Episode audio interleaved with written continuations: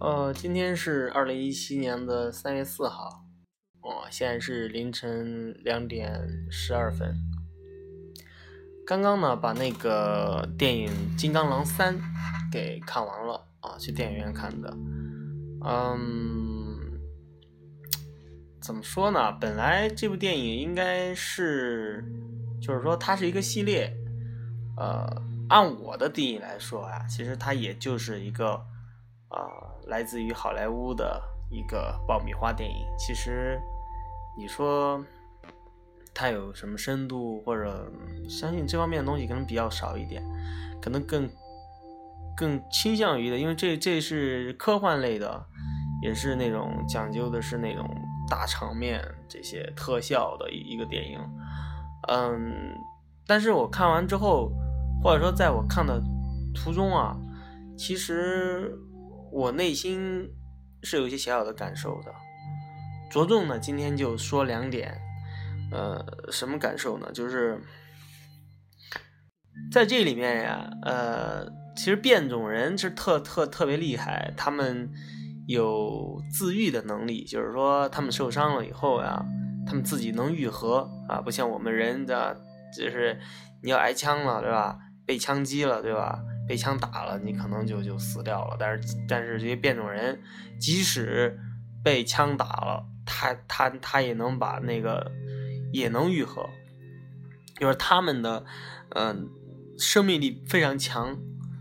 但是在在金刚狼三里面呀，这些就是呃这么就是能力远超于人类的。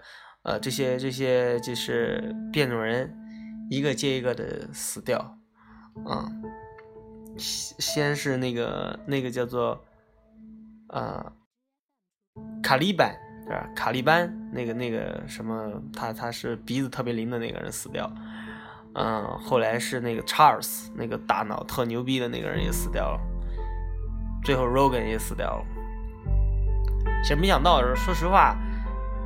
看这部电影之前，我没想到 Rogan 会死，因为毕竟这是一个呃金刚狼的系列。那么金刚狼都死掉了，那么估计这下就可能啊，我也不知道好莱坞的套路，我也不懂，估计就没有续集了。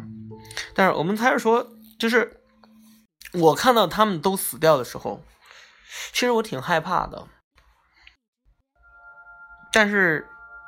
你说我在怕什么呢？我怕的不是电影里死去的那些变种人，或者是金刚狼死，或者查尔斯死。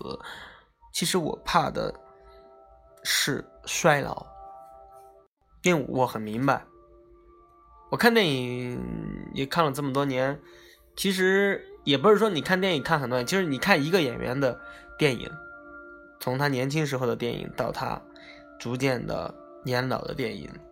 你就会有一种感觉，就是因为因为演员他的衰老就很直观，他以前是那么的高大英俊、潇洒、有活力，然后特别好，就是那种生命力。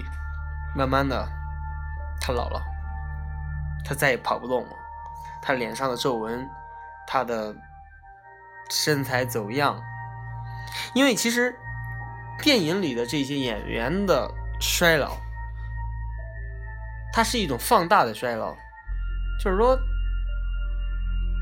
其实可能在我们每天的生活当中，衰老是逐渐的，但是在电影里就很直观，因为可能他那部电影是五年前拍的，这部电影五年五年拍的，然后另外再一部电影五年后，可能跨度十年，你会看到人的那种变化。就是第一个观点，就是说，当我们看到死亡的时候。我们之所以害怕，是因为我们看到了自己的死亡。当我们在电影里面看到那些演员的衰老的时候，会让我们很有那种触动、被移情。实际上是我们看到了自己的衰老。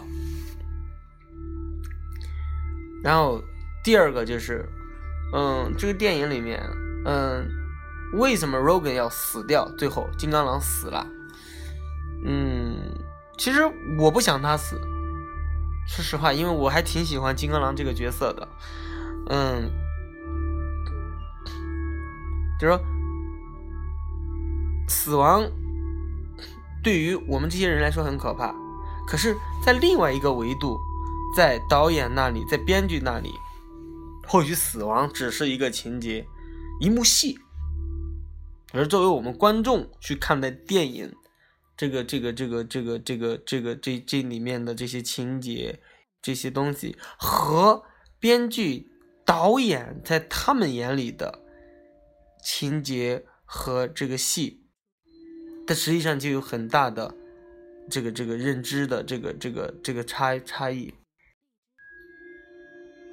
我我那么喜欢的一个 Rogan，那么喜欢的一个金刚狼。